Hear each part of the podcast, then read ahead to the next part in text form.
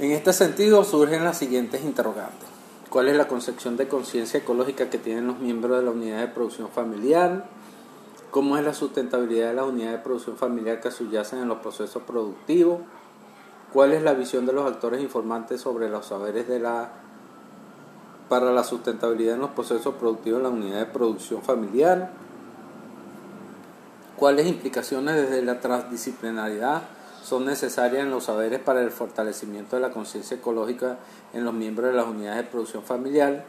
Y por último, ¿cuáles categorías emergentes implican las unidades de producción familiar y conciencia ecológica en una mirada transdisciplinaria, transdisciplinaria contextualizada en saberes para la sustentabilidad?